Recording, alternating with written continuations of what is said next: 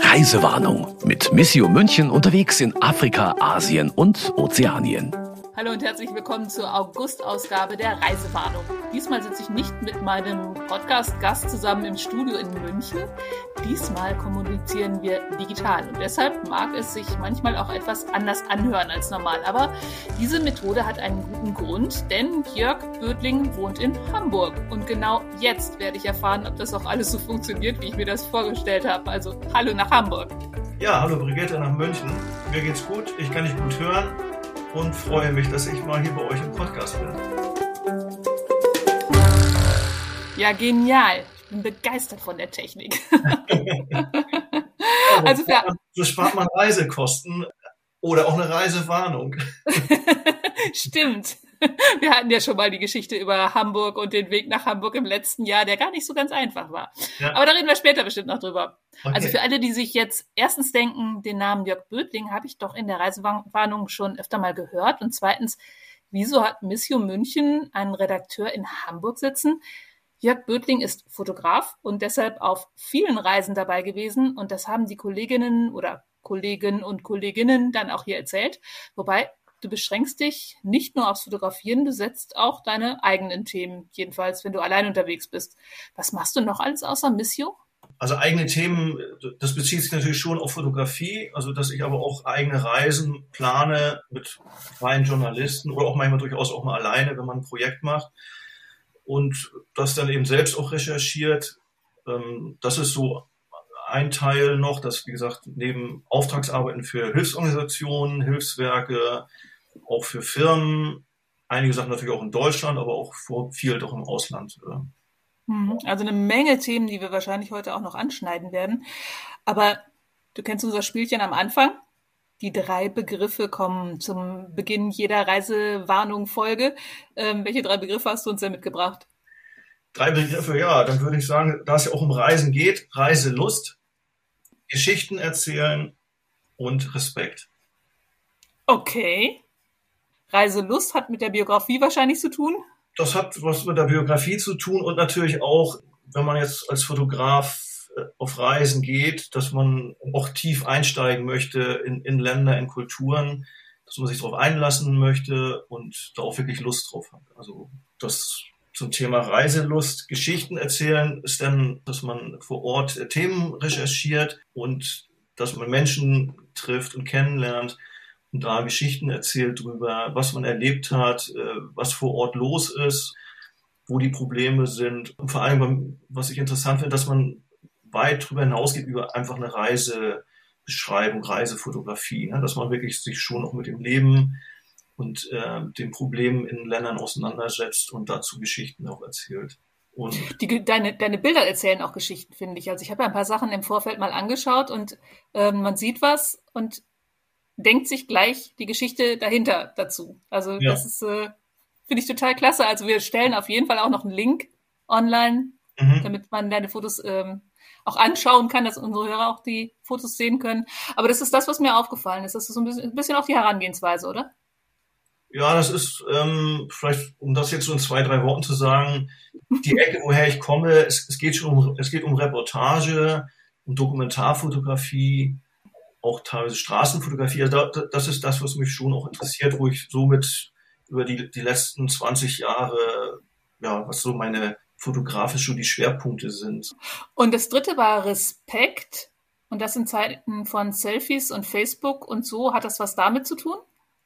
Genau, also das ähm, finde ich ist eine wichtige Sache äh, bei diesen Reisen, dass man ja eigentlich da auch mit viel Respekt rangeht. Also dass man sich auf die Menschen einlässt und die eben respektiert, egal wer es ist, ob es nun äh, jemand in einem Flüchtlingslager ist oder meinetwegen auch ein Präsident, den man ja auch mal zufällig mal trifft auf Reisen oder hohe Beamte. Klar, wie jeder von uns mit den Leuten, dass man Respekt vor den Leuten hat, egal ähm, wer sie sind. Da wissen wir schon, heute schon mal so ein bisschen, worauf wir uns hier einlassen, in welche Richtung es gehen soll. Ich muss noch mal ganz kurz erzählen, weil ich hatte mir am Ende der letzten Folge gewünscht, dass wir mal eine Folge zu Ozeanien machen, weil das so schön nach Meer klingt und nach Sommer und so. Das hat ja nicht so ganz geklappt aus verschiedenen Gründen, aber irgendwie doch, weil über Ozeane kannst du stundenlang erzählen. Die sind nämlich eigentlich der Grund, weshalb du Fotograf geworden bist. Du hast nämlich auf dem Schiff angefangen zu fotografieren und da warst du Matrose. Genau. Äh, so fing meine berufliche Laufbahn an nach der Schule, dass ich eine Berufsausbildung in der Handelsschifffahrt gemacht habe. Und ähm, ich war eben, eben Vollmatrose der Handelsschifffahrt auf Schiffen unterwegs und auf verschiedenen Oze Ozeanen. Also dadurch können wir da vielleicht so eine kleine Verbindung zu Ozeanien machen. Und ähm, als ich dann der ähm, ausgebildeter Facharbeiter war auf meiner ersten Indienreise mit dem Handelsschiff, da habe ich mir dann auch auf den Rat hin eines Freundes eine bessere Spiegelreflexkamera gekauft und habe dort äh, angefangen, auf den Reisen zu fotografieren sei es in den Häfen, auf Landgängen oder auch auf dem Schiff teilweise. Und auf dem Schiff gab es sogar eine, äh, so eine kleine Borddunkelkammer, da habe ich dann auch die Filme selbst entwickelt, schwarz-weiß, damals noch schwarz-weiß-Filme und Vergrößerungen gemacht und so entstand für mich die Leidenschaft zur Fotografie. Also so ist. E-, echt, auf dem Schiff gibt es Dunkelkammern? Gab es das sowieso oder hast du die eingerichtet, weil du das Hobby hattest? Dazu muss ich sagen, also erstmal war es die äh, Handelsflotte der DDR. Also ich mhm. bin in der DDR aufgewachsen. Und auf den Schiffen gab es erstmal zu viel Personal. So ein Schiff war damals teilweise mit 30 bis 40 Leuten besetzt, wo heute vielleicht nur noch 12 oder 15 oder maximal 20 Leute drauf sind. Also es gab da alle möglichen Berufszweige damals auf einem Schiff. Und es gab auch so ein Angebot für Freizeitgestaltung, sei es ein ah. Sportclub oder also ein Fitnessraum, es gab ein Bordradio und es gab eine Dunkelkammer. Und dafür habe ich mich interessiert und äh, so fing das an. Mhm. Ich habe vorher noch gar nicht fotografiert. Also es fing dann auf den ersten Seereisen an. Gut, mein Vater hatte auch eine Kamera und äh, mein Vater ist früher auch selbst zur See gefahren und hat mir dadurch wahrscheinlich auch so etwas äh, diese Reiselust eingeimpft, weil ich als Kind schon immer mal von, der, von seinen Seereisen Dia-Vorträge gesehen habe, wo, wo mir Bilder aus fernen Ländern als kleiner Junge gezeigt wurden, was sicherlich auch geprägt hat. Und äh, er hatte auch eine Kamera eben und vielleicht habe ich damit auch damals schon mal den Auslöser gedrückt, aber aber du bist noch nicht als passionierter Hobbyfotograf da raufgegangen, sondern hast es da entdeckt. Ich habe das auf dem Schiff entdeckt. Hm? Vor allen Dingen auf den Landgängen Momente einzufangen, Straßenfotografie, einfach Impressionen. So fing, ging das los deinen Job als Matrose hast du mehrere Jahre gemacht und dann gab es da ein einschneidendes Erlebnis. Und zwar bist du in Indien gewesen und nicht mehr rausgekommen. Wie mhm. kam das? Das war 1986 war ich auf einer auf meiner zweiten Indienreise und da war es auch so, dass ich mit meinem Fotoapparat an Land gegangen bin. Also ich habe einen Landgang gehabt und wollte in Bombay mir die Stadt angucken. Und auf dem Weg durch den Hafen habe ich mir etwas blauäugig da ein Foto gemacht von einem eingedockten indischen Marineschiff, weil da unten in dem Dock so viele Arbeiter dran rumgehämmert haben und ich fand, das war eigentlich ein schönes Motiv und bin dann weitergegangen und wurde dann von der Polizei angehalten. Das hat wohl jemand gesehen, dass ich ein Foto gemacht habe und eigentlich war das sowieso auch nicht erlaubt, in indischen Häfen zu fotografieren und das war mir aber Marineschiff wahrscheinlich schon gar nicht, oder? Also ja, Militär. Aber es lag ja im, in, dem, im, in dem kommerziellen Hafen, also es war ja kein, mhm. Äh, kein Militärhafen. Es war da wahrscheinlich einfach an diesem Dock zur Reparatur und wie gesagt, ich bin ja wirklich blauäugig da dann reingetappt und äh, wurde dann festgehalten und bin dann auf einer Polizeistation im Hafen gleich gelandet und wurde ausgefragt und das ist dann, ja, war dann auch nicht so einfach, äh, dass man mich hat wieder gehen lassen, sondern für die Behörden war das dann schon irgendwie ein Vorfall und dann hat man mich erstmal dort festgehalten. Und, äh, also Verdacht auf Spionage war es? Ähm, ja, doch, ich glaube, ähm, so wurde es damals eingestuft von den Indern. Also ich war ja jung, noch recht jung damals und habe mir da wirklich bei nichts bei gedacht. Und äh, naja, und, und so sieht man eben was mit einem Fotoapparat, was da mal so ganz schnell passieren kann. Das war dann etwas kurios. Im Endeffekt hat dann dieses äh, Festhalten dort ein halbes Jahr gedauert. Also ich bin da über die Reedereivertretung, die es dort in Bombay gab, erstmal natürlich aus der Polizeistation rausgekommen durch eine Kautionszahlung. Aber es lief eben eine Ermittlung der Behörden, wo man aber auch nichts Genaues drüber wusste. Und dann verging eben eine Woche, ein Monat. Und im Endeffekt war ich dann sechs Monate dort. Äh, und konnte mich aber in Bombay frei bewegen.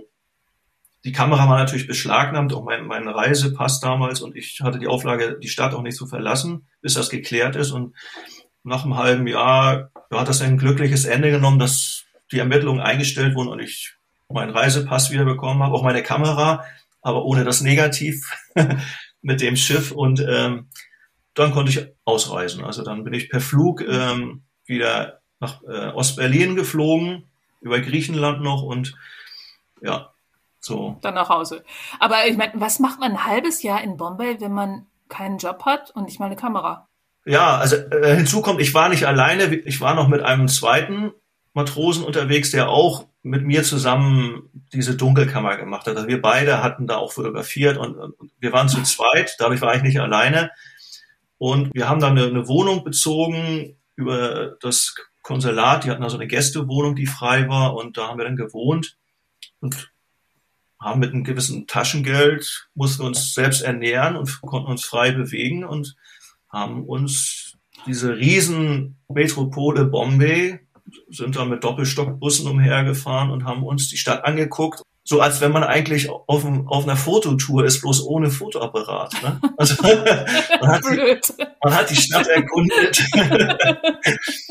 hat sich alles angeguckt. Also ich meine, Bombay ist schon, ja, es ist auch irgendwie eine meiner Lieblingsstädte. Also inzwischen. Inzwischen damals auch schon, wahrscheinlich eher nicht, oder hast wahrscheinlich ja, immer gehadert. Naja gut, damals fing das ja an, ne, dass man da so tief eingetaucht ist. Also wenn man ein halbes Jahr in Indien ist und in so einer Stadt wie Bombay, das war natürlich für mich im Vergleich jetzt zu diesen Seereisen, die ich gemacht habe, wo man Landgang hat im Hafen, wo man mal irgendwie, damals lag man durchaus auch noch länger in den Häfen, weil das ja noch teilweise noch nicht so mit der Containerschifffahrt war, dass man dann äh, ja, eine Woche im Hafen lag und dann zwei, drei Landgänge hatte, je nachdem, man hatte ja auch mhm. im Hafen Dienst auf dem Schiff, man hatte ja auch seine Arbeitszeit, aber in der Freizeit konnte man in, in die Häfen gehen und ja. Ähm, aber du hast die Zeit noch richtig, richtig sinnvoll genutzt. Du hast nämlich deine Frau da kennengelernt. Äh, ja, also. also viel äh, besser kann man die Zeit nicht nutzen, oder? Ja, das, äh, ich, ich habe dann dort eine Frau kennengelernt und ähm, daraus ist dann auch eine Freundschaft entstanden und eine Liebe und ähm, weiß nicht, das war dann nach drei Monaten, also haben wir uns zufällig mal kennengelernt vor einem Kino und ähm, waren dann weiter in Kontakt und haben uns oft getroffen und zusammen auch ein bisschen die Stadt erkundet. Ja, aber dann, wie gesagt, dann musste ich ja über diesen Freispruch das Land auch verlassen und bin dann erstmal nach Ostberlin. Wo ich damals auch schon Gedanken hatte, äh, naja, wer weiß, was mir da jetzt passiert. Mhm ob ich da überhaupt noch mal wieder rauskomme. Das war ja schon auch ein Privileg, in der DDR so einen Beruf zu haben und mit der Möglichkeit ins Ausland reisen zu können. Gut, da gaben schon die ersten Bedenken natürlich auch auf und ja, ich war damals äh, 23 Jahre alt und einfach mal jetzt so ähm, ins bundesdeutsche Konsulat in Bombay spazieren. Also die Gedanken gab es, aber okay. Hast du aber dann doch nicht gemacht da. Ich, also in Bombay hast du es noch nicht gemacht. In Bombay ist noch nicht gemacht, nee, nee. Genau. Also bist nach Hause geflogen und dann wolltest du gerne wieder reisen. Das gab aber irgendwie ein ewig langes Hin und Her, habe ich gelesen. Und ging es auch um die Kosten für dieses halbe Jahr oder so? Genau, also ich, ähm, ich, ich saß da erstmal eine ganze Weile in meiner Heimatstadt fest, weil ich relativ viel freie Tage auch noch hatte von, von den Seereisen, weil wir ja am Samstag und Sonntag auch durchgearbeitet haben, die man dann ja immer so als freie Tag abbummeln konnte. So war ich, glaube ich, einfach erstmal drei Monate zu Hause, bei meinen Eltern damals noch und habe dann noch einen Führerschein gemacht und irgendwann musste ich mich auch bei der Reederei mal einfinden. Da gab es dann auch eine Befragung durch die Staatssicherheit, was dann alles so in Indien so vorgefallen ist und dann hat es wirklich noch eine lange Zeit gedauert. Ach ja, dann lief auch noch ein Gerichtsverfahren wegen den entstandenen Kosten, die ich dann nachher, da habe ich dann auch eingelenkt und die übernommen in der Hoffnung, dass man mich auch wieder zur See fahren lässt. Das war der Hintergrund. Also ich wollte schon wieder zur See fahren, weil ich eigentlich den Gedanken hatte, auf der nächsten Seereise vom Bord zu gehen und äh, neues Leben anzufangen. Und ähm, das ist dann auch irgendwann in Erfüllung, äh, erstaunlicherweise. Also ich habe wirklich Glück gehabt, dass die mich haben nochmal wieder auf ein Schiff gelassen und habe dann eine Reise gemacht und bin dann in Hamburg 1988 an Land gegangen. Kamera hatte ich, glaube ich, auch mit, ja, Kamera war auch mit. Und noch ein paar negative, die mir wichtig waren, in so einem kleinen Täschchen. Und dann bin ich, bin ich mal zurück aufs Schiff gekommen und bin in Hamburg geblieben. Okay, also mit so einem kleinen Rucksack einfach mal in eine neue Stadt und ein neues Leben. Genau. Ja, Wahnsinn. 1988 war das, also ja. für die Historiker unter uns ein Jahr vor dem Mauerfall und ja. an den Mauerfall hat da aber noch keiner gedacht. Nein, das war alles unklar. Es war natürlich auch ein schwieriger Schritt, auch weil bei einem ja klar ist, äh, dass man erstmal keinen Kontakt mehr zur Familie, zu Freunden hat, dass das damit ja alles komplett äh, abgebrochen war. Ne? Hast du ein Trabi noch deiner Schwester geschenkt? Wie war das? Ich hatte damals, ja, als ich, auf, als ich auf diese Seereise gegangen bin, wo ich eigentlich die Flucht vorhatte auch, wo aber keiner Bescheid von wusste, weil selbst das war ja schon in der DDR strafbar gewesen, Fluchtgedanken, äh, Fluchthilfe und so weiter. Da habe ich einfach vorsorglich eine Schenkungsurkunde für dieses Auto, den Trabant, an meine Schwester geschrieben und die in einem Bilderrahmen deponiert, also hinter einem Bilderrahmen als ich dann in Hamburg war, haben wir ja telefoniert und ich habe gesagt, ich, dass ich hier bleibe und nicht zurückkomme und habe ihr das gesagt und dann wurde das Telefon aber auch ganz schnell schon unterbrochen. Also die Leitung wurde auf einmal unterbrochen. Ne? Also das, okay, damit war klar, was los war oder wer da mitgehört hat. Genau, da wurde schon mitgehört und ähm, wie gesagt, die standen natürlich auch bei meinen Eltern vor der Tür und, und also das war schon auch eine schwierige Geschichte für, für uns auch und für die Familie. Aber die haben keinen Ärger mehr bekommen. Das hast du glaubhaft oder irgendwie glaubhaft machen können, dass die wirklich nichts gewusst haben und du konntest neu anfangen. Genau, die ähm, mhm. haben ja wirklich auch nichts gewusst. Gut, es gab schon ein bisschen Ärger. Sie sind natürlich auch beobachtet worden eine Zeit lang und mein Vater hatte auch durch die Seefahrt äh, auch einen Reisepass, der dann auch eingezogen wurde und ähm, ja. Aber der ganze Spuk hat ja Gott sei Dank dann nur noch ein Jahr gedauert. Genau. Und ich mache mal ein bisschen Schnelldurchlauf durch die nächsten Karriereschritte. Also dann kam erstmal eine Ausbildung als Groß- und Außenhandelskaufmann. Mhm. Dann eine private Reise nach Hamburg, äh, nach Indien, Entschuldigung. Und 1989 habt ihr dann geheiratet und deine Frau ist nach Hamburg gekommen. 1992 hast du ein Studium angefangen an der Hochschule für Bildende Künste. Ihr habt zwei Söhne bekommen. Der erste, glaube ich, so gleich mit Anfang des Studiums. Mhm. Und du bist noch öfter nach Indien gefahren. Klar, mit Schwiegerfamilie, glaube ich, auch nochmal irgendwie, hat man ja auch noch, noch mal eine andere Bindung. Mhm. Und hast Fotoreportagen gemacht, vor allem. Ähm, also, wie es 92 fing ja mein Studium an. Und in dieser Studienzeit habe ich dann auch auf Indienreisen schon nochmal anders angefangen, vorzugehen, fotografisch, also auch mehr zu Themen zu arbeiten, Reportagen zu machen. Vorher war das eher ja, Reisen nach Indien, Familienbesuche, sich Sachen, auch Orte angucken und da auch zu fotografieren, bisschen Straßenfotografie. So. Aber während des Studiums ging das dann wirklich los mit Dokumentarfotografie, zu Themen arbeiten, recherchieren, das vorbereiten, vor Ort dann unterwegs sein. So ging das dann während des Studiums los und ich bin dann schon relativ früh in eine Fotografen- und Journalistengemeinschaft in Hamburg, die Agenda hieß, ein, mit eingestiegen als Partner sozusagen und habe dann da auch angefangen, ähm, in der Zusammenarbeit mit Journalisten eben, wie ich das zum Anfang sagte, dass man Themen recherchiert hat, Reisen geplant hat mhm. und im Zusammenhang mit, also mit einem Journalist und Fotograf im Team los. Aber ihr habt auch einen bestimmten äh, Themenschwerpunkt. Also wir hatten schon damals auch hatten wir gewisse Themenschwerpunkte, sei es soziale Themen, Landwirtschaft, ging auch damals schon los mit erneuerbarer Energie, Klimawandel und Umweltthemen. Im Zusammenhang mit diesen Reisen gab es dann auch schon eine Zusammenarbeit mit Hilfsorganisationen, die uns beauftragt haben, Dokumentationen zu machen. Ist so dann auch die Zusammenarbeit mit Missio entstanden? So ist im Prinzip auch die Zusammenarbeit mit Missio entstanden. Die haben sich ähm, an die ähm, Agentur quasi gewandt. Ja, ich habe mich mal an, an Missio gewandt, ähm, dass Ach ich so, okay. Reportagen habe und also Fotos und auch Reportagen habe zusammen mit Journalisten und ob da Interesse besteht, da mal ein Thema zu veröffentlichen. Und irgendwann ist dann Missio auf mich zugekommen, also das Missio-Magazin. Und dann habe ich mit der heutigen Chefredakteurin Barbara Brüstlein die erste Reise in die Türkei und nach Syrien gemacht, äh, 2004. Über die Jahre ist, ist, äh, ist so eine regelmäßige Zusammenarbeit daraus geworden, die ich auch sehr schätze, weil das eben der, ja, eben so eine, schon so eine sehr lange Zusammenarbeit ist und ja. Ich habe mir, wie gesagt, so ein paar von deinen Fotos angesehen. Also das sind eigentlich vor allem Menschen im Arbeitsumfeld, oder? Ja, es ist immer Menschen und du hast Arbeit drauf auf den meisten Fotos. Ja, gut, nicht nur Oder Arbeit. Oder die ich gesehen habe. Ich finde einfach, vielleicht kann man es einfach, ja, es ist schon viel Arbeit, auch das, was mich auch selbst interessiert. Also das, das, da kommen wir wieder auf dieses Geschichten erzählen. Gerade wenn man so Reportagen macht, äh, guckt man ja auch so ein bisschen, was sind Probleme vor Ort, wie ist das Umfeld, wie leben die Menschen und dazu gehört ja auch Arbeit und, und äh, manchmal mache ich ja auch ganze, äh, dass man ganze Wirtschaftskreisläufe dokumentiert, sei es über Baumwolle, Textilien.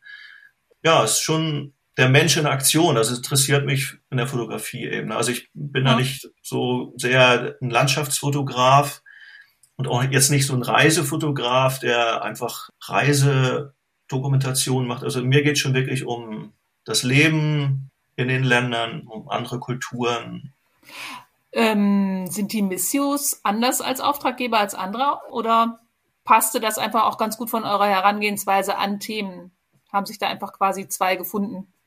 Da haben sich, glaube ich, zwei gefunden. Also ähm, die Themen, die das Mission-Magazin aufgreift, das sind schon auch Themen, die mich selbst sehr in interessieren, also wofür ich einfach auch brenne, weil es sind interessante, spannende Themen, mit denen ich auch vorher schon teilweise zu tun hatte und die mich, ja, auch gerade wenn es um soziale Themen geht, äh, um Arbeitsgeschichten, die ich gerne umsetze fotografisch. Und also mhm. da passte das wirklich gut auch zusammen, diese Zusammenarbeit mit Missio. Türkei und Syrien war, war Neuland dann für dich, oder? Das war dann für mich wirklich was Neues. Ne? Noch vor dem Bürgerkrieg, oder? Noch, vor, noch lange vor dem Bürgerkrieg. Der Bürgerkrieg ging ja 2011, glaube ich, los. Also wir waren ja 2004 und das war auch schon auch speziell Syrien, weil es war ja auch schon eine gewisse Diktatur. Das hat man auch teilweise gemerkt. Man hat, man hat sich manchmal auch ein bisschen unter Beobachtung gefühlt. Es gab da auch einmal eine Situation, wo man mal angehalten wurde von Geheimdienstleuten, warum man jetzt da fotografiert hatte. Und es war schon auch eine besondere Reise in Syrien. Also ein sehr tolles Land, hat mir unheimlich gefallen, aber auch schon unter doch etwas besonderen Bedingungen. Ne? Also nicht so ganz frei, äh, wie ich das aus Indien zum Beispiel kannte. Also in Indien ist ja sehr bunt und exotisch und man kann da natürlich auch tolle Fotos machen, obwohl man da auch aufpassen muss. Und nicht unbedingt die Häfen dass, fotografieren dass sollte. Nicht unbedingt im Hafen oder auf, auf, einer, auf dem Bahnhof oder einer Brücke. Also da, da sind sie dann so ein bisschen. ja. ähm, aber war es mal irgendwann gefährlich für euch?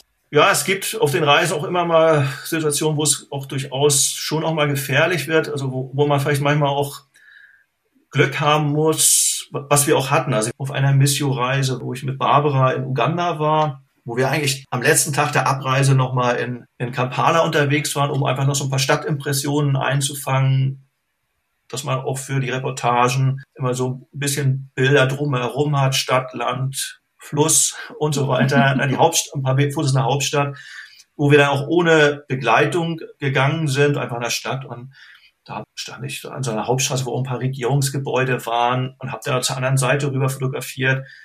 Auf einmal wurde ich dann von einem Polizisten angesprochen, ja, hier darf man nicht fotografieren. Und dann hat er uns da in sein Häuschen mitgenommen und dann wollte er einen Pass sehen, den hatte ich nicht mit, weil ich den einfach aus Sicherheit in, in unserer Unterkunft äh, gelassen habe.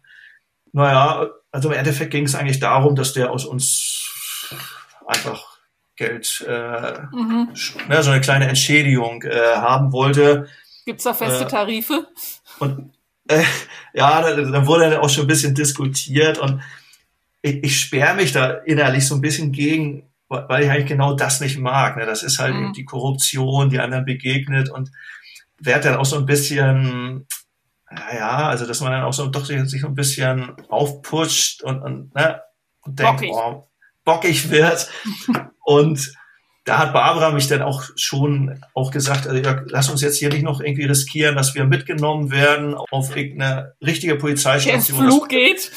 Und äh, dann geht unser Flug und wir werden da festgehalten und uns wird alles abgenommen und wer weiß, was sonst was passiert. Also das, das ist so einfach auch, was man schätzt, wenn man im Team unterwegs ist, eben auch sich so lange kennt, dass man als Team einfach funktioniert, äh, dass man sich gegenseitig unterstützt, wenn, wenn was ist, mal irgendwie einer krank, ich habe noch die Tabletten oder wollen wir da nicht ja. das machen? Äh, oder in diesem Fall, wo Barbara gesagt hat, du äh, gib ihm Komm, jetzt was mach mal halblang.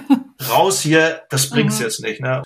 Und einmal hattest du mit Barbara Busselin noch ein richtiges einschneidendes Erlebnis. Da wolltest du nämlich mal wieder nach Bombay, was inzwischen Mumbai heißt, für alle, die es noch nicht wissen. Mhm. Ähm, 2012 war das. Und du hattest ja. alles vorbereitet, hast ein Visum in der Tasche, die, ihr seid auf dem Flughafen angekommen und dann bist du nicht reingelassen worden. Was war ja. da los? Ja, also damit habe ich auch überhaupt nicht gerechnet. Das, das kam so wirklich völlig aus heiterem Himmel. Sehr kurios, sehr speziell. Also alles war vorbereitet. Wir kamen in Bangalore an. Barbara ging durch bei der Passkontrolle. Da habe ich meinen Pass vorgezeigt, hatte das Visum hatte auch ein offizielles Journalistenvisum. Und äh, dann wurde mir gesagt, äh, ich darf Sie nicht einreisen lassen. Sie haben ein Einreiseverbot und Sie müssen mit der nächsten Maschine wieder das Land verlassen. Und guckte ich noch, noch so ein bisschen durch die, wie sagt man, durch den Schalter von der Immigration mhm. und sah Barbara da hinten gehen, die sich auch schon mal doch etwas nervös äh, umguckte. umguckte wo denn jetzt der Fotograf bleibt.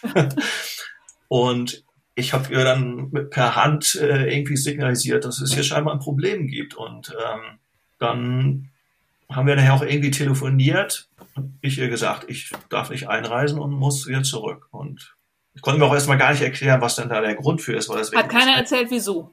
Es hat keiner was gesagt, wieso.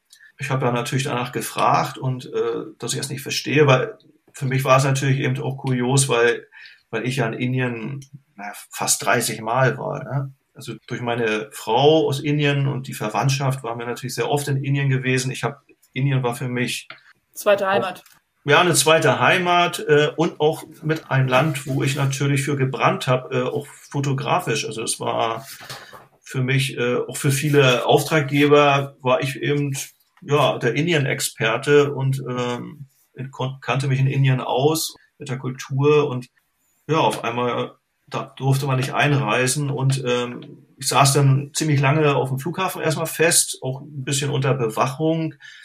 Mein Reisepass wurde, mhm. den hatten sie, äh, hatte man mir auch abgenommen. Dann bin ich dann auf den Nachtflug gebucht worden und wurde dann dort auch richtig, ja, eigentlich fast wie so ein Verbrecher in das Flugzeug geführt der Pass wurde an das Flugzeugpersonal über, übergeben und ja, ich kam mir eigentlich vor, ja, so, so ist es, wenn man dann abgeschoben wird. Also ich war unheimlich traurig, es ist mir unheimlich ja. nahe gegangen. Und das war natürlich auch eine Tortur. Man fliegt äh, irgendwie, man ist einen halben Tag unterwegs, sitzt dann da einen halben Tag am Flughafen und fliegt dann wieder zurück. Dann saß ich in Dubai noch fest, äh, da auch an, an, an so einem Art äh, Sonderschalter für Gestrandete. und dann irgendwann, als dann mein Flug von Dubai nach Hamburg ging, äh, habe ich dann meinen Pass erst wieder bekommen und äh, dann. Ja, dann also die wollten wirklich sicher gehen, dass du wieder nach Deutschland zurückkehrst. Ja, genau. Dann gehen die Geschichten jetzt in zwei Richtungen weiter. Äh, erstmal, die arme Barbara Brusler saß da und hatte keinen Fotografen. Was hat die gemacht? Die ähm, wurde ja in Bangalore von Partnern abgeholt, die wir eigentlich besuchen wollten, um über dort eine Reportage für das Mission Magazin zu machen. Die hat sich dann, die Partner haben ihr dann geholfen, in Bangalore einen Fotografen zu finden. Und dann ist sie ja weiter nach Kalkutta und da hatte ich ihr einen Kontakt gegeben von einer Wirtschaftszeitung. Da hatte ich mal einen Redakteur bei einer Recherche in Indien, also in Kalkutta kennengelernt. Und der hat ihren Fotografen einen indischen Fotografen vermittelt. Dann konnte sie das in Kalkutta auch machen. Und dann ist sie ja noch mhm. äh, nach Bombay und hat da noch eine kleine Recherche gemacht. Äh, und dann ist sie auch wieder zurück und Okay, also sie war gerettet, aber du saßt da und hattest null Informationen, musst seiner Frau erklären, dass du jetzt auch nicht mehr in das Land äh, reisen darfst und die Familie besuchen kannst oder was ist los und wie, wie ging es dir? Was, was ging für Filme in deinem Kopf ab? Ja, also für mich war es wirklich ein Schock, äh, wie das passieren konnte. Ähm, ich wusste ja auch nicht so ganz genau, was ist denn da eigentlich der Hintergrund. Aber ich hab, es gab dann ja also schon auch in Bangalore Flughafen eine, eine gewisse Vermutung, weil ein Beamter dann da doch einmal gefragt hat, äh, ja, Sie waren doch damals in Basta. Da machte es Klick, da fiel mir dann schon noch was ein, weil da gab es damals einen Vorfall, den ich eigentlich komplett vergessen hatte. Es war auf einer Reise, wo ich mit einem Journalisten auch eine, eine Recherche gemacht habe, eine Reportage da waren wir in einer Region gewesen, auch offiziell mit Journalistenvisum. Das war beim indischen Konsulat angemeldet. Aber uns hatte keiner eigentlich darauf hingewiesen, dass da in der Region nochmal besondere Anmeldevorschriften für Ausländer sind, weil das eine Region ist mit terroristischen Bewegungen. Wir haben da wirklich eine, eine, eine ganz andere Geschichte gemacht. Wir haben einfach einen indischen Wirtschaftsprofessor begleitet, der zweimal im Jahr auf Wanderung geht für eine Woche und sich Regionen aussucht in Indien, ländliche Regionen, wo Ureinwohner leben und dort so ein bisschen auf der Suche nach lokalem Wissen ist. Das hatten wir ein spannendes Thema. Ist es auch. ist es auch. Wir sind mit dem und seiner Truppe, da waren Studenten mit bei, also er ist ja ein Wirtschaftsprofessor, sind wir dann halt in dieser Region Basta, wo es eben dieses terroristische Problem gibt, durch Dörfer gewandert, haben Dorfbewohner getroffen, geguckt, äh, wie leben die, wie organisieren die sich, wie improvisieren sie, gibt es Erfindungen, sowas sammelt er, dieser Professor nämlich. Aber in der Zeit, wo wir dort waren, gab es dann ja einen Anschlag auf dem, auf dem Bus durch Terroristen und in der Gegend. Ja. In der Gegend und dann war die Gegend da in Aufruhr und dann hieß es auf einmal, hier sind ja auch noch zwei Ausländer, die sind ja bei der Polizei gar nicht gemeldet und haben uns dann noch nachträglich äh, registriert, waren mit diesem Professor in Kontakt und haben natürlich dadurch mitgekriegt, dass es da einen gewissen Ärger gab, konnten dann aber auch ausreisen und ich habe dann ja 2012 für die Reise mit Missio, mit Barbara, ein Visum beantragt, was ich auch bekommen habe und mhm. Ich habe das wirklich vergessen. Ja, und vor allen Dingen völlig schräg, dass es äh, bei der Einreise passiert und sie dir vorher ein Visum gegeben haben. Es lag irgendwie daran, dass die Behörden nicht so schnell kommuniziert haben, wie sie es gemusst hätten. Davon gehe ich mal aus, da gab es wahrscheinlich Überschneidungen. Denn ja. das, eine, äh, das Einreiseverbot ist laut diesen Gerichtsunterlagen ja scheinbar im, im Januar 2012 erst ausgesprochen worden. Also wirklich anderthalb Jahre nach diesem Vorfall. Also so lange mhm. haben dort im Hintergrund ja die Mühlen irgendwie gemahlen. Und dann hatte ich in der Zeit, wo gerade das Visum noch beantragt und habe es auch bekommen und, und bin okay. dann losgefahren und auf einmal kam dann da, hatte der am Schalter vielleicht seit zwei, drei Tagen mhm. stand ich dann da schon auf der, auf der Blacklist. Ja, auf der Blacklist, genau. Ja, okay. Aber das hast du auch erst rausgefunden, weil du ne oder rausfinden können, weil du Verwandtschaft in Indien hast, die nämlich dann irgendwie Anwälte eingeschaltet haben, die dann mal rausfinden sollten, was da überhaupt los war, oder? Genau, da hat mir dann hat, hat dann der Bruder von meiner Frau sich da mit einer Anwältin drum gekümmert. Es gibt in Indien ja so eine Art Recht auf Informationen und dann hat man also es gab dann ja ein, zwei Gerichtsverhandlungen, wo, wo die indische Behörde dann auch schon offiziell gesagt hat, ja, es, es ist ein Visavergehen wegen diesem Besuch in dieser Region äh, und daraufhin gab es ein, ein Einreiseverbot. Der Professor wollte es eigentlich bei der lokalen Polizei anmelden, das ist dann wohl irgendwie im Vorwege vergessen worden von ihm. Na gut, also es, es sind ja alles banale Sachen. Also, also konnte man eigentlich alles belegen und, und hätte konnte alles belegen. Ich, aber das Ganze aber, hat wie lange gedauert? Oder bis 2017 hattest du, glaube ich, dann erstmal, also fünf Jahre mal Pauschaleinreiseverbot. Was inzwischen wieder dort? Hatte ich natürlich gehofft, dass das ja nach fünf Jahren auch so aufgehoben wird, aber es hat dann schon auch noch mal noch zwei Jahre länger gedauert, bis es dann aufgehoben wurde. Ne? Und dann bin ich privat nach Indien geflogen, habe meine Verwandtschaft mit meiner Frau besucht, weil ich die ja nun auch schon neun Jahre nicht mehr gesehen hatte und meine Schwiegermutter ja auch älter geworden ist und ja, das war natürlich dann schon was Besonderes, nach neun Jahren wieder nach Indien zu kommen, wo man vorher so oft gewesen ist. Jetzt bist du schon ein paar Mal wieder da gewesen. Nein, einmal. Also ich, einmal. ich war jetzt. Familie, ich war jetzt nur, nur zur Familie. Konntest du da so unbefangen rumlaufen wie vorher? Oder war das so ein bisschen angstbehaftet? Nicht Angst, aber es war schon mit etwas komischen Gefühlen, auch schon bei der Einreise. Ne? Also auch schon an dem Schalter wieder zu stehen. das denke ich mir. Das war zwar jetzt nicht Bangalore, das war dann Bombay oder Mumbai. Ich sage immer gerne noch Bombay, weil der Name einfach so schön klingt. Kommt ja aus dem portugiesischen Bombaya, die schöne Bucht. Und das war ja die Stadt, die ich eben auch schon so lange kenne. Und äh, ja, das war mit gemischten Gefühlen. Dann steht man am Einreiseschalter und der prüfte den Pass, guckt aus seinem Computer und konnte wahrscheinlich auch sehen, aha, der war jetzt schon mal mit Einreiseverbot. Naja, sonst, es war ja privat, es gab ein großes Familienfest. Alle haben sich natürlich auch gefreut, dass ich wieder da bin. Die haben sich natürlich auch alle gefragt, wo, wo bleibt, wo bleibt Jörg? Ne? Also äh, sonst ja, jedes. Das war doch bekannt, oder? Ich meine, da redet man ja, Familie auch drüber. Es war bekannt in der Familie schon, aber ne, alle haben natürlich immer gefragt, wann kannst du denn wieder kommen? Mhm, okay. Und, äh, also das war ja alles unklar. Ne? Auch selbst die, die Nachbarn in dem Dorf haben sich gewundert, dass äh, der war jetzt der aber auch schon lange nicht mehr da. Ja, genau. Ne? Ja. Sind die vielleicht getrennt? Oder, Dorf, und, ja. ja, also es war schon wirklich eine kuriose Situation. Ne? Also, mhm. Aber du warst auf jeden Fall mit Missio, auch noch an ganz, ganz vielen anderen Orten. Ich habe mal nur unsere Folgen durchgeguckt, wo überall der Name schon gefallen ist. Gleich bei den ersten beiden Folgen nämlich. Das war Niger mit Barbara Brustin auch. Und das Stichwort da war, glaube ich, Staub. Genau. Warum? ja, da, da so auf, so, auf so diesen Reisen nach Westafrika ist es für mich mal ein bisschen schwierig, weil ich auch kein Französisch spreche, aber man lernt dann doch auf jeder Reise immer ein paar neue Worte dazu und, und Staub war eben wirklich das Thema. Das waren die, diese Winde aus der Sahara, die eben so unheimlich viel Staub auch transportieren und äh, das war da überall in der Luft. Dadurch habe ich das Wort La Poussière, Poussière gelernt, Staub eben, weil das wirklich alltäglich war. Man hat bis, immer ein bisschen gehustet und ist auch nicht so gut für Kameras, ne?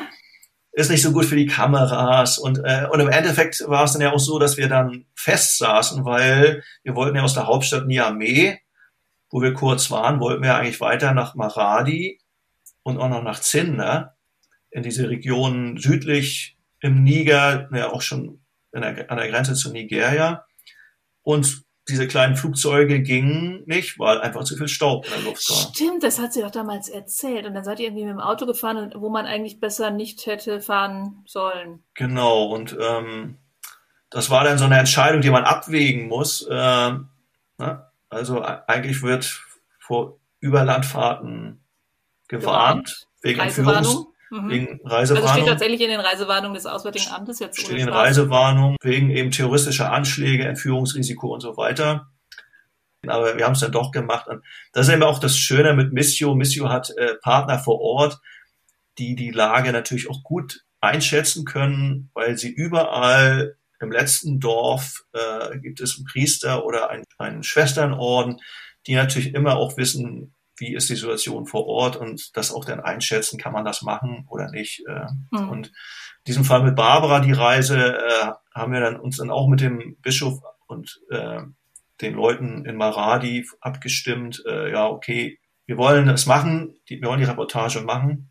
Und äh, wie können wir, wir das möglichst sicher gestalten, wenn wir mit dem Auto fahren? Wenn man zügig mit dem Auto durchfährt und nicht überall anhält und Fotos macht. Was echt eine Folter war wahrscheinlich, oder? Das war für mich schon auch eine Folter. Also man sieht dann immer irgendwo äh, tolle Dörfer oder irgendwelche Situationen, auch Arbeit, wo äh, mhm. Mais gestampft wird oder Hirse oder äh, Hirten mit Tieren umherziehen und ich habe dann aus dem Auto manchmal was bisschen was gemacht, aber das ist äh, erfahrungsgemäß aber nicht so toll. Man will doch vor Ort sein, mit den Leuten gegenüberstehen. Da, da kommt man auch wieder zum Thema Respekt. Durchaus sich begrüßen und fragen, darf ich ein Foto machen? Fragen oder ne, auch über was sprechen und mhm. äh, ja. Aber so sind wir zügig mit dem Auto eben bis nach Marani durchgefahren. Also das hat dann auch alles geklappt und wir waren auch froh, dass wir das dann gemacht haben, weil wir dann doch vor Ort die Reportage machen konnten und zu meinem zweiten Stichwort unsere Geschichten erzählen konnten. In Mali erinnere ich mich, oder in der Mali-Folge habe ich mit Christian Selper darüber gesprochen, dass er ein Pflaster auf der Nase hatte. Da warst du auch dabei, oder? Da war ich auch dabei. Das war ja auch auf der Reise. Äh, genau, das ist ein Nachbarland. Ja, genau, auch für den WMS. Äh, und da haben wir eben das Bundeswehrcamp besucht um da drüber auch zu berichten und über die Region und die, die Konflikte, eben die terroristische Bedrohung und wachsenden Islamismus und so weiter. Und ja, da hat Christian sich in unserem Wohncontainer nachts dann äh, in einem Malarone-Albtraum an dem Eisendoppelstockbett die Nase verletzt. Im, Hast du das mitbekommen, oder? Im Tiefschlaf. Ja, ja, wir hatten äh, von der Bundeswehr, wir sind ja mit der Bundeswehr dort äh, hingeflogen. Nee, ich meine, in, in der Nacht irgendwie hat es da gescheppert? Ja, ja, ja, ja, genau. Die Bundeswehr hatte uns äh, einen Wohncontainer zur Verfügung gestellt. Das war so eine gebunkerte Anlage, also die auch äh, mhm. abgesichert war wegen Raketenbeschuss. Da waren dann mehrere Wohncontainer zusammengefasst und da hatte ich mit Christian Selper zusammen einen Wohncontainer, wo zwei Doppelstockbetten drin standen. Äh, also eigentlich für vier Personen, aber das, wir hatten das für zwei und auf einmal sprang er scheinbar im Schlaf äh, aus dem Bett, bloß nicht da, wo man am Bett rausgeht, sondern eher an der Seite und hat sich dann dabei die Nase aufgeschlagen und dann sind wir dann nachts ähm, zur Sanitätsstation gelaufen, komplett dunkel, das Camp war wie ausgestorben, das war ja wirklich mitten in der Nacht, mit der Angst, dann vielleicht noch irgendwie auf den Skorpion zu treten, wo uns die Bundeswehr vorgewarnt hatte. Achso, die ganzen Filme gehen dann auch im Kopf ab, ne? So alles, was ihr nicht tun solltet. Genau, die Gefahren, die Gefahren, ne? Und ähm, ja, auf, auf der Sanitätsstation war auch keiner und dann habe ich erste Hilfe geleistet und ja, Pflaster und Blut abgewischt, bisschen desinfiziert und so weiter. Und dann ging unser Arbeit nächsten, nächsten Morgen weiter. Äh, mit, mit Pflaster auf der Nase. Mit Pflaster auf der Nase, wo, sie, wo sich natürlich unser äh, Verbindungsmann dort, der uns an einem Camp begleitet hat, natürlich auch etwas gewundert hat, oh, wie ist denn das passiert? ja. Das Foto gibt's auch zu sehen auf der Mission Homepage bei der Dokumentation der verschiedenen Podcasts. Ein Heimspiel gab es auch noch in Hamburg mit Christina Balbach. Das war letztes Jahr und da ging es um ganz, ganz viele Schlüssel, die du besorgen musstest. Oder zumindest einen, oder wie war das? Ja, es war wirklich etwas dubios. Es gibt in, in, in Hamburg so eine alte Wehrmachtskaserne, wo früher am Eingang zwei Reliefs standen, das sogenannte Askari-Relief, die eigentlich diese Kolonie Deutsch-Ostafrika symbolisieren und so ein bisschen heroisieren. Stand direkt auf beiden Seiten von dieser Einfahrt der, mhm. der Wehrmachtskaserne, was später eine Bundeswehrkaserne war. Und dann standen die noch da, als es schon und Bundeswehr war. Das äh, Relief ist dann irgendwann äh, abgebaut worden und seitlich im sogenannten Tansania Park verschwunden. Also das ist eigentlich komplett zugewachsen, eingezäunt und verschlossen. Da war ich dann auf der Suche nach dem Schlüssel. Also ich habe da einen halben Tag für rumtelefoniert. Es gab irgendwelche Telefonnummern, die gar nicht mehr funktionierten, was man am Internet gefunden hat. Und keiner konnte eigentlich, eigentlich so richtig sagen, wer sich darum kümmert. Und dann bin ich wirklich irgendwann auf einen Kulturhaus in Jenfeld gestoßen, die da noch ein, auch so eine Schlüsselkopie haben. Was es existieren scheinbar irgendwie ein paar Schlüssel, aber keiner weiß eigentlich mehr genau, wo die sind. Und, und so habe ich dann eine Schlüssel richtig abenteuerliche Recherche, um an so einen Schlüssel genau. zu kommen, um äh, mitten oder irgendwo in Hamburg in einen Park reinzukommen. Ja, und, und, und ich meine, das ist ja auch ein Zeichen dafür, wie Hamburg ja, sich da auch mit schwer tut, mit diesem mhm. kolonialen Erbe umzugehen. Das war ja auch Teil der Reportage, genau. äh, dass es dort eben Straßennamen gibt von Schutztruppen, Kommandeuren, auch von also, Trota, der ja maßgeblich auch für den Massenmord an den Hereros in Namibia und damals in Südwest Afrika verantwortlich war. Und, und, und so sind eben auch diese beiden, sind diese als Kari-Reliefs ja wirklich, ja, fast unkommentiert, stehen die denn da irgendwo abgeschlossen. Aber eigentlich versteckt, ne? Also irgendwie ist man sich schon darüber bewusst, dass man es besser wohl versteckt. Also wirklich versteckt. Also als ich mit dem ja. Schlüssel ich, ich wusste ja auch nicht genau, wo es steht. Ich wusste, wo diese Kaserne ist. Das ist ja heute ein frei zugängliches Gelände. Da ist teilweise entsteht dann neues Wohnviertel, alte Kasernenblöcke stehen noch. Da ist dann die Bundeswehruniversität drin und dann kam ich da mit meinem Schlüssel an, aber ich, keiner wusste, wo dieser Tansania-Park denn ist. Also ich habe dann da Leute gefragt, ja, wisst ihr, wo hier das Askari-Relief ist? Nee.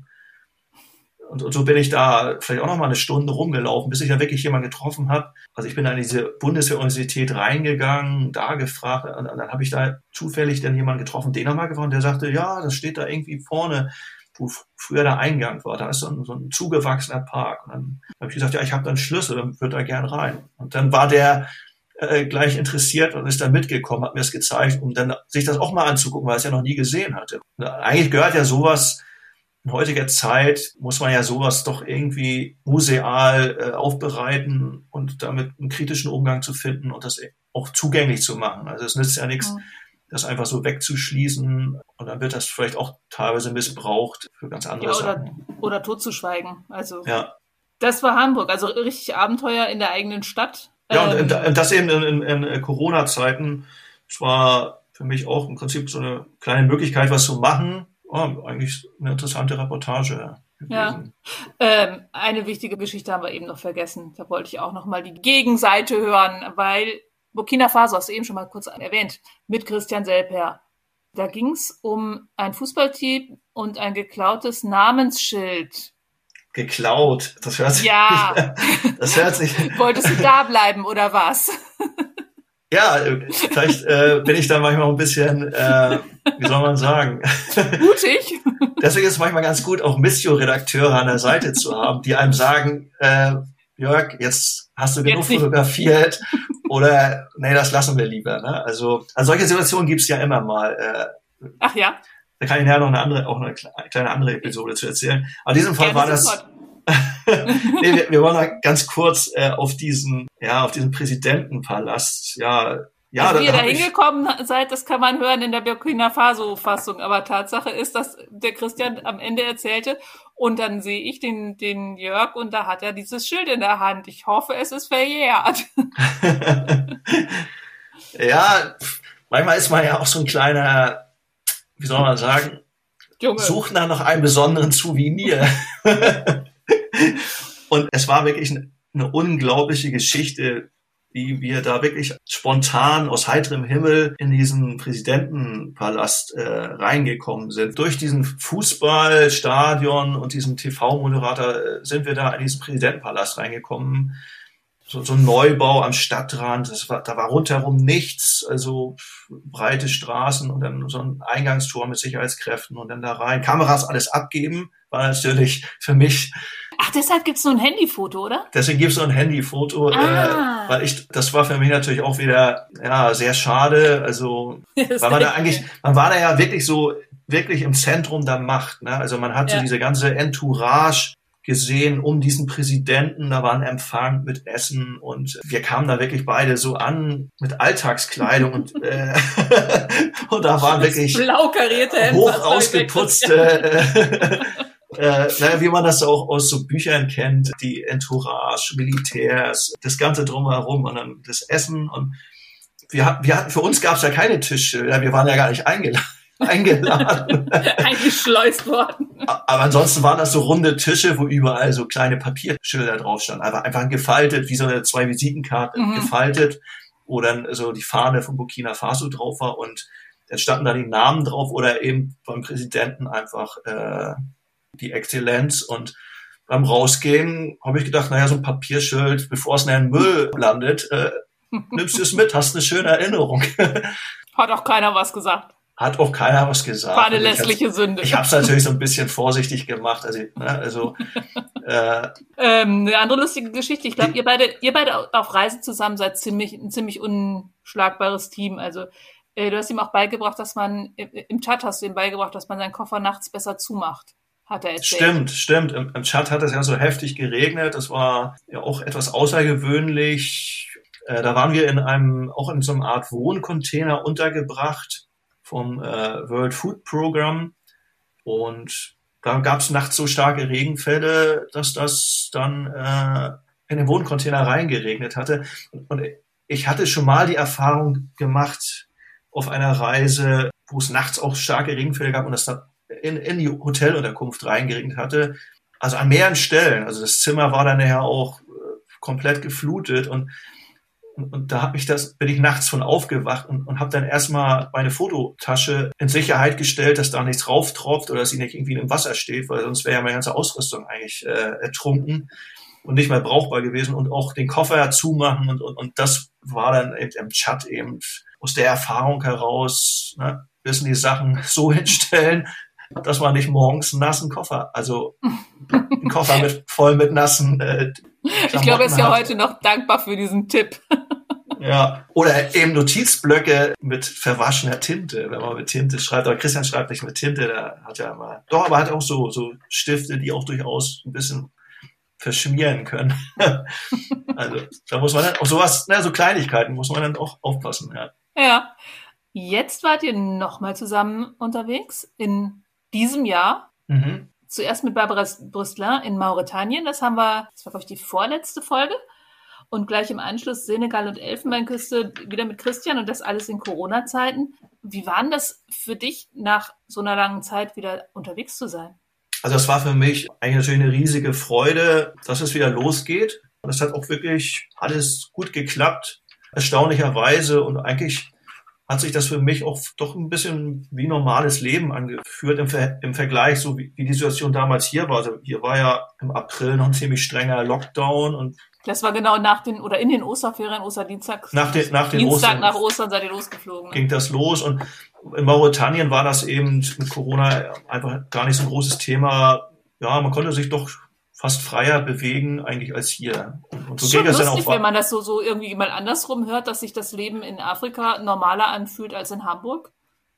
ja, vielleicht ist das auch so eine Erkenntnis von meinen ganzen Reisen. Ich, ich meine, über Afrika hört man ja immer viel doch irgendwie negativ Nachrichten, Schlagzeilen äh, mit Tragödien, mit Katastrophen, mit Kriegen, Konflikten, äh, Hunger, Klimawandel, Dürre und so weiter. Und, aber das Leben in Afrika vor Ort fühlt sich dann doch auch ganz normal an. Also ich meine, die Menschen müssen sich auch organisieren, leben natürlich ganz andere Standards als hier und manchmal ist es auch einfacher, auch mit solchen Situationen umzugehen. Ne? Also in, in so einem Fall wie mit so einer Pandemie. Also ich meine, dort muss man sich natürlich noch mit ganz anderen Krankheiten auseinandersetzen, die fast mhm, gefährlicher genau. sind. Ihr habt ja sehr unterschiedliche Aufgaben. Also die, die Missio-Redakteure führen die Interviews, du machst Fotos. Wie kriegt ihr das hin, dass beide da quasi mit den Sachen nach Hause kommen, die sie haben wollten?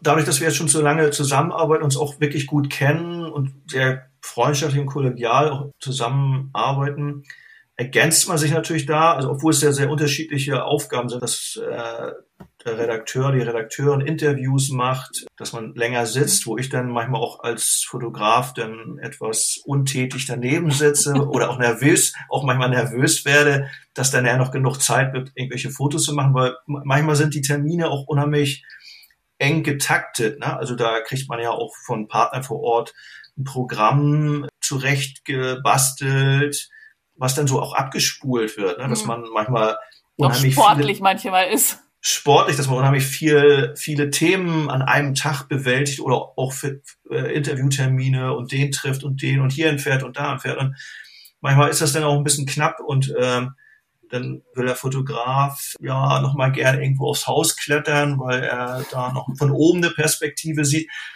Und äh, das muss man natürlich dann auch mal alles so irgendwie unter diesem Zeitung auch irgendwie abstimmen. Aber eigentlich, ähm, vor allen Dingen muss ich bemerkbar machen und sagen, hey, mhm. hallo, ich habe noch gar keine Fotos, weil wenn ihr miteinander redet, ist ja jetzt nicht so Ge das tollste Motiv. Genau, das muss man dann auch äh, einfordern, weil es ist ja nachher auch so, ich habe nachher für die Reportagen nur das, was ich an Fotos mitbringe. Ne? Also, mhm. also was, was ich vor Ort nicht mache, habe ich nachher nicht. Und gerade durch diese Reisen, die wir dann auch für den Weltmissionssonntag machen, wo wir verschiedene Partner besuchen, mache ich ja auch noch Video, sei es Video-Interviews und Videoszenen, die zu kleinen Reportagenfilmen zusammengesetzt werden.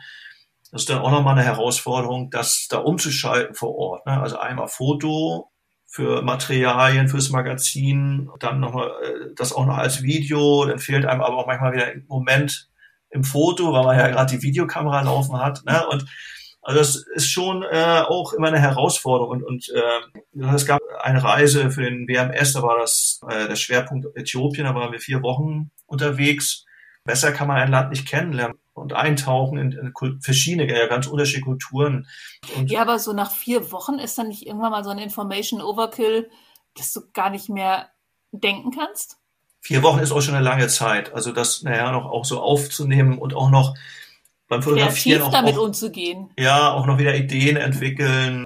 Gerade weil die Reisen ja so intensiv sind, weil man ja so viel vor Ort reist noch. Ne? Sei es mit Auto, mit Flugzeug, andere Orte, ständig immer neue Interviewpartner mit ganz unterschiedlichem Kontext, äh, Hintergrund und das ist schon eine Herausforderung und, und, deswegen muss so ein Team einfach auch gut funktionieren, ne? dass man ja. sich ergänzt, dass der Redakteur, die Redakteurin dann zu mir sagt, du Jörg, hast du das oder guck mal, hier, da wäre noch was, ne? Also, oder dass ich bringe mich ja manchmal auch ein, dass ich manchmal auch noch eine Frage im Interview stelle, weil es mich interessiert, ne? wenn es nicht gerade Französisch ist, das ist natürlich für mich dann ein Problem. Also die Reisen nach Westafrika sind dann sind dann auch schwierig. Da sitzt man immer oft daneben und versteht natürlich nichts. Okay. Manchmal hört man was raus, aber manchmal auch streckenweise gar nicht. Und das ist dann auch nicht einfach. Ne? Dann, ja. ja, und du kannst dich mal so zwischendurch im, im Gespräch raushören, was den Leuten wichtig ist und da, ja. dazu jetzt ein Foto machen. Da brauchst du dann ja, Hinweis ja. vom Redakteur. Also wenn die jetzt mal kurz reden über die Problematik bei der Baumwollverarbeitung oder so, dann äh, erzählt er vielleicht, dass genau an dieser oder jener Maschine das und das passiert und du musst es aber erstmal wissen. Genau, da müssen wir uns dann auch wieder abstimmen. Das schätze ich einfach daran auch an dieser langen Zusammenarbeit, die es ja jetzt seit 2004 gibt, dass man eigentlich diese regelmäßige Zusammenarbeit über so viele Jahre, dass man sich kennt, dass man als Team auch einfach gut funktioniert und die Themen einfach auch interessant sind, die wir zusammen recherchieren. Aber die sind ja nicht nur interessant, die gehen ja auch manchmal ganz schön unter die Haut, wenn ich mir das Missio Magazin so, so anschaue. Hat sich so dein Blick auf die Welt durch die Arbeit für Missio auch verändert? Ja, hat, hat, hat sich sicherlich, also weil man auch Zugang hat zu bestimmten Themen, die man sonst so gar nicht so einfach machen kann. Also das sind natürlich auch die Strukturen von Missio, die Leute vor Ort, die Missio hat. Also du meinst, wenn jetzt irgendwie so ein Thema da ist, wo du normalerweise als Fotograf nicht rankommen würdest, weil es da kirchliche Mitarbeiter gibt, weil die da Projektpartner haben, könnt ihr über bestimmte Themen auch berichten, ja, weil die einem Türen öffnen, Zugang zu Menschen machen. Also ist ja auch nicht so einfach, jetzt als ausländischer Reporter einfach mal im Chat in irgendein Dorf zu gehen und einen Bauern zu interviewen. Mhm. Die Partner von Missio vor Ort machen ja diesen Stellen diesen Zugang her. Da geht es ja auch um Vertrauen. Man ist vor Ort mit den Menschen, hört von den Problemen, kommt an die Leute ran, hört ihre Geschichten, erfährt von den Problemen, erfährt auch von, von der Hilfe, die die Projektpartner leisten und oft sind natürlich auch berührende Sachen. Also gedacht, ich war damals mit Missio auch zwei Monate nach dem Tsunami äh, in, in, in Asien. Ja, und die Schicksale der Leute vor Ort, die Zerstörung, das berührt einen schon ne? und ähm, beschäftigt einen auch noch über eine lange Zeit. Einige Sachen eben auch mehr. Burundi waren wir mal in einem Gefängnis, wo man ja auch noch nach der Reise lange von geträumt hat, weil das so ganz schlimme Zustände waren in diesem Gefängnis und das sind schon Sachen, die einen dann auch näher schon länger beschäftigen. Wie, wie, wie, arbeitet ihr das auf? Redet ihr dann hinterher drüber oder? Ja, man, ja, man spricht. Das ist eben auch das Tolle, wenn man die Reisen so im Team macht, dass man abends sich austauschen kann. Weil damals in Burundi, da, da haben wir auch bei einem kirchlichen Partner gewohnt, in so einem komischen, großen Heim, was komplett leer war. Das waren ganz lange dunkle Gänge und, und, und da hatte dann jeder von uns ein Zimmer und hat man nachts draußen Schüsse gehört. Und kriegt auch Angst, also hat dann auch gewisse Angst. Damals war der Bürgerkrieg noch in Burundi und ja, gerade, dass man auch drüber spricht und sich austauschen kann. Das hilft dann schon. Dass die das hilft schon, ja. Hast du schon die nächste Reise geplant? ja, es gibt so ein paar Reisepläne, teils privat, teils beruflich, aber erstmal nicht so weit. Ich werde jetzt privat äh, ein paar Tage nach Schweden. Dort kommt okay. äh, kommt Besuch aus Indien. Okay. Äh, da fahre ich ja mit meiner Frau hin, da treffen wir äh, den Bruder von meiner Frau mit seiner Familie. Dann mache ich einen kurzen Ausflug nach Parma in Italien, um dort was über die Tomatenindustrie zu machen. Mhm. Ich dachte über Schinken. Nee, über die Tomatenindustrie. Äh, das äh, ist auch ein ganz interessantes Thema, aber wo kommt eigentlich das Tomatenmark und der Tomatenketchup her und äh, es sieht immer so nach Italien aus, aber eigentlich kommt sowas heutzutage auch schon alles aus China. Und danach kommt auch noch eine Reise nach Kroatien, wo es so ein bisschen in die Landwirtschaft geht. Das sind so die nächsten Reisepläne bis Mitte September und dann gucken wir mal, wie es weitergeht. Okay. Ja. Dann wünsche ich dir auf jeden Fall wunderschöne Reisen, viele Abenteuer, die hoffentlich weiterhin gut ausgehen und vielen Dank für das schöne Gespräch heute. Ich bedanke mich auch sehr herzlich, dass ich hier bei euch in den Podcast sein konnte und ein bisschen so aus meinem Leben und aus den Reiseerfahrungen plaudern konnte. Hat ja, mir Spaß gemacht. Und wenn ich demnächst wieder Reportagen lese, dann gucke ich, wer der Fotograf war. und das war's nämlich auch schon wieder mit der Reisewarnung für heute. Wo es beim nächsten Mal hingeht, das weiß ich noch nicht so genau, aber dass die nächste Folge am 2. September rauskommt, das weiß ich ganz sicher. Bis dahin wünsche ich noch einen schönen Sommer und bis zum nächsten Mal, Ihre Brigitte Strauß. Das war Reisewarnung mit Missio München unterwegs in Afrika, Asien und Ozeanien. Ein Podcast von Missio München, produziert vom katholischen Medienhaus St. Michaelsbund.